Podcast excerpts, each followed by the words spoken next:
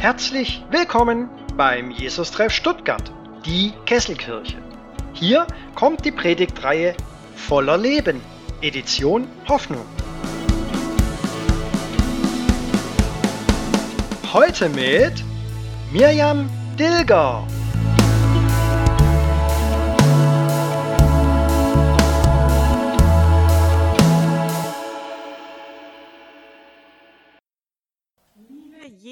Jesus-Treff Kesselkirche, liebe YouTube-Gemeinde, ich freue mich total, dass wir heute Gottesdienst feiern können und dass du reingeklickt hast und mittendrin bist. Ich spreche heute über einen neuen gesellschaftlichen Trend, über tiefe menschliche Bedürfnisse und wir werfen auch einen Blick rein in die Bibel auf eine Gemeinde, die sehr verunsichert war. Ordnung war in meinem bisherigen Leben eher so ein untergeordnetes Thema. Für die einen ist Ordnung ja das halbe Leben, für die andere Kleingeisterei. Ordnung war bei uns eher Diskussionsthema im Kinderzimmer und für mich ganz ehrlich gesagt eine ziemlich lästige Pflicht. Nun aber rückt die Ordnung ja quasi ins Rampenlicht. Es vergeht kaum eine Nachrichtensendung, die nicht aufklärt über die Neuordnung unserer Gesellschaft. Wer darf wann, wo, mit oder ohne Mundschutz, mit wie viel Distanz was tun? Auch im Privaten ordnen wir und räumen auf. Diese Tugenden haben unglaublich an Bedeutung gewonnen, meint man.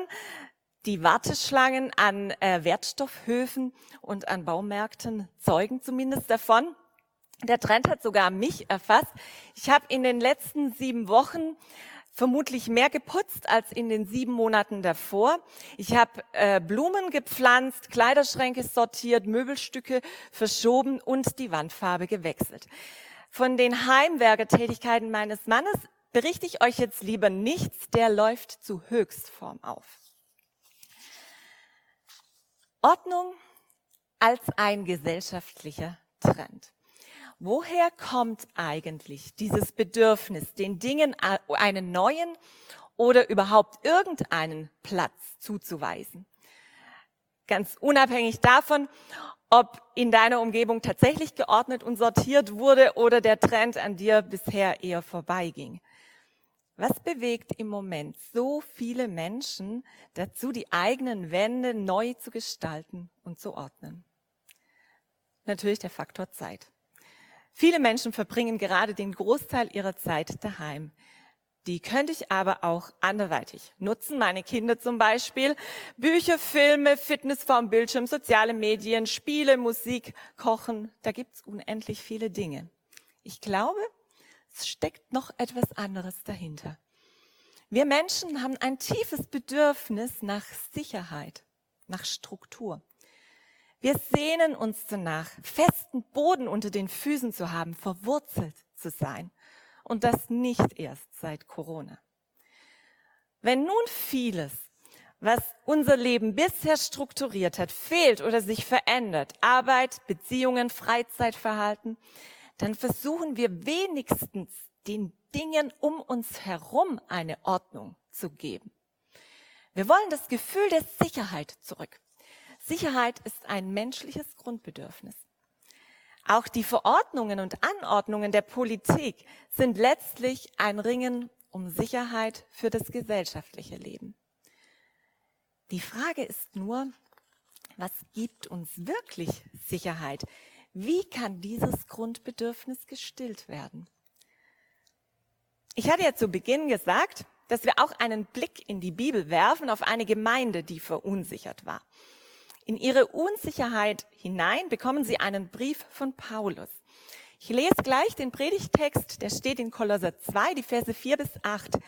Du kannst den Text gern am Bildschirm mitlesen oder du drückst jetzt mal kurz auf die Pause-Taste und holst dir eine Bibel.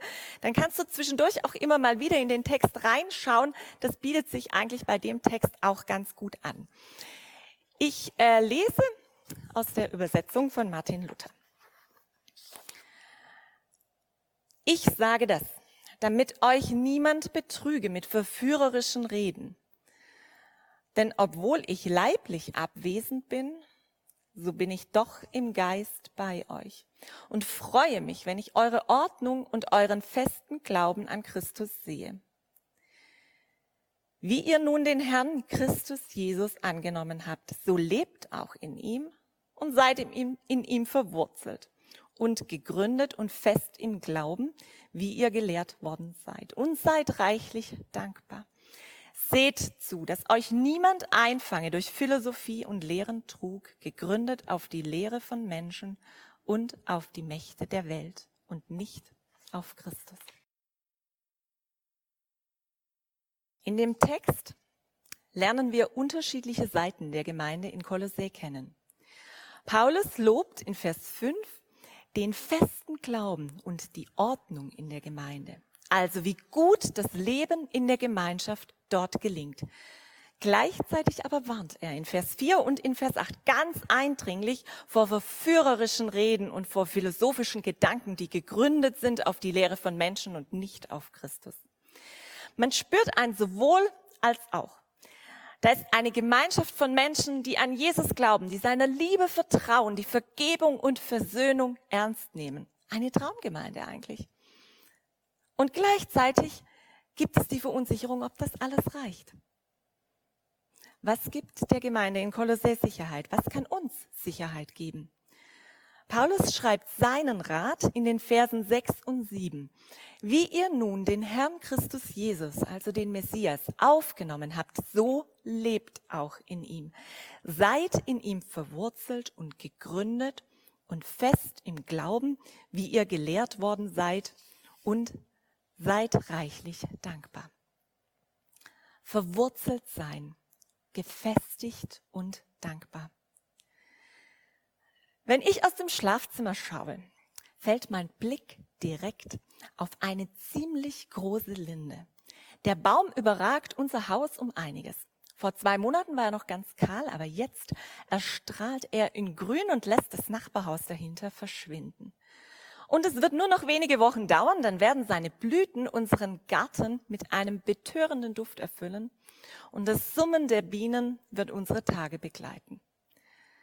Dieser mächtige Baum wurde gestern ordentlich durchgeschüttelt. Vermutlich nicht nur gestern, aber gestern saß ich den ganzen Tag mit dem Laptop auf dem Schoß am äh, Schlafzimmerfenster, weil ich nämlich die Predigt vorbereitet habe. Und dann habe ich gesehen, wie der Wind in diesen Baum reingefegt ist. Und da sind gewaltige Kräfte am Werk. Da bewegen sich nicht nur die äußeren Zweige, auch die großen Äste und sogar der Stamm schwankt. Was aber hält den Baum? Was gibt ihm Festigkeit und Sicherheit? Woher kommt seine Lebenskraft? Es sind seine Wurzeln, die ihn halten, die ihn tief mit der Erde verbinden. So, schreibt Paulus an die Kolosser, sollt ihr verwurzelt sein in Christus. Die Verbindung mit Christus gibt euch Festigkeit und Sicherheit. Durch ihn seid ihr mit Gott verbunden und wurzelt in Gottes großer Fülle. Die Fülle, das war das Thema der Kolosser. Man vermutet, dass neue Lehrer dort aufgetaucht waren, die von Visionen, von Engelmächten und Mysterien sprachen, die nötig wären, um Gott in seiner ganzen Größe zu erkennen. Dem entgegen stellt Paulus seinen Brief, der immer wieder betont, Jesus allein, in ihm ist doch die Fülle. Er ist alles in allem. Seid in ihm verwurzelt und gegründet. Seid voller Leben. Diese Einladung gilt den Kolossern und sie gilt uns heute. Vor drei Wochen war Ostern, das Fest, bei dem wir feiern, dass das Leben stärker ist als der Tod dass Gottes lebenspendende Fülle jede zerstörerische Kraft überwindet.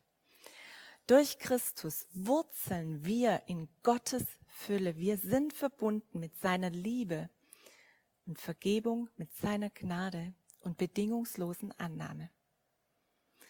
Was kann das denn praktisch heißen? Ich hatte diese Woche eine Videokonferenz, bei der wir recht kontrovers diskutiert haben. Das mache ich nicht so gern, aber manchmal muss es sein, um in der Sache voranzukommen. Das Blöde war nur, dass am Ende für mich mit einer Person ein Konflikt offen blieb, der im Rahmen des Videomeetings nicht zu klären war. Nichts Gravierendes, ein komisches Gefühl. Ich wusste aber, wenn ich das nicht kläre, bleibt für mich ein komisches Gefühl. Es hat mich ein bisschen Überwindung gekostet, anzurufen. Aber die Sache aus der Welt zu schaffen, war so wohltuend und hat neue Gemeinschaft ermöglicht. So eine Gemeinschaft, dass ich das jetzt auch hier als Predigtbeispiel verwenden darf, habe ich nachgefragt. Ich glaube, das sind Momente, wo Gottes Fülle sich in unserem Leben zeigt, wo er sich zeigt als der Gott der Versöhnung der stärker ist als Streit. Paulus versichert den Kolossern, bleibt verwurzelt in Christus, das reicht. Ihr müsst nicht mehr unsicher sein.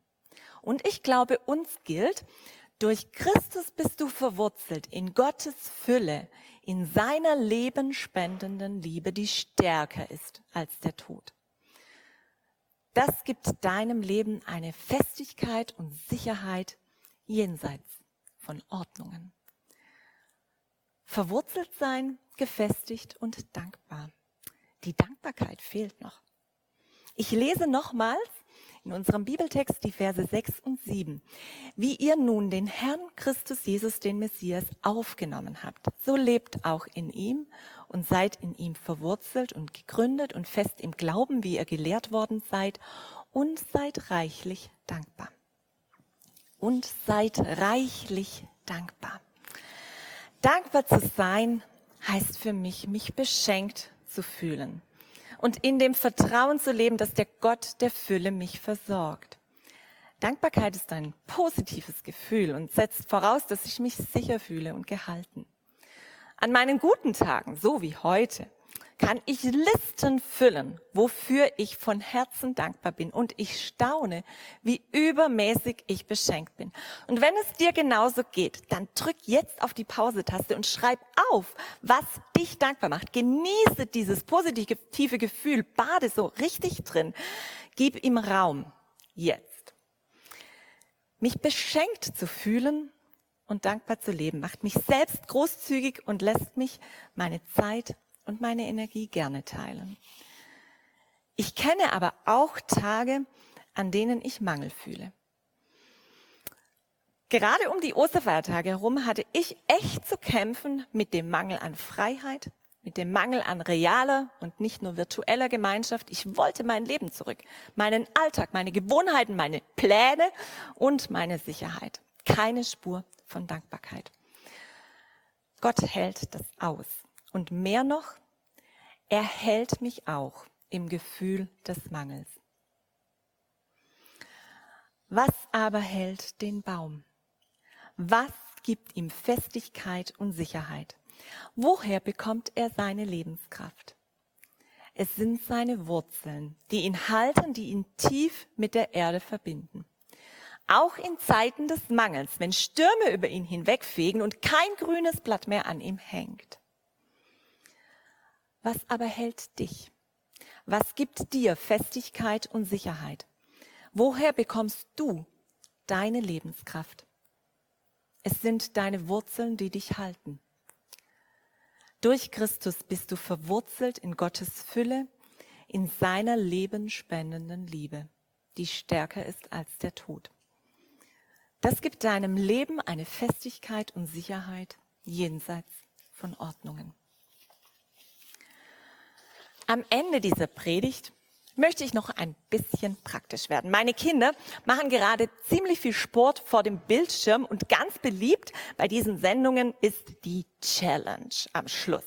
Deshalb gibt es für dich heute eine kleine Predigt-Challenge. Dazu musst du dich vom Sofa erheben, sonst wäre es ja keine Challenge. Setz dich, äh, stell dich mal ans Fenster, nicht schon wieder setzen. Stell dich ans Fenster und such dir einen Baum aus. Falls du von deinem Fenster aus keinen Baum siehst, kommt jetzt die zweite Challenge. Dann musst du nämlich nachher rausgehen und dir dort einen suchen. Wenn du dich für einen Baum entschieden hast, dann schau ihn an, als würdest du ihn zum allerersten Mal sehen. Vielleicht siehst du ihn ja auch zum allerersten Mal so richtig. Den Stamm, die Äste, die Zweige, die Blätter. Was du nicht siehst, sind seine Wurzeln. Das, was ihn hält. Wann immer du in der nächsten Woche aus dem Fenster schaust oder wenn du unterwegs bist, dann sieh nach deinem Baum und denke an das, was du in deinem Leben nicht siehst, deine Wurzeln, die dich halten. Ich bete noch.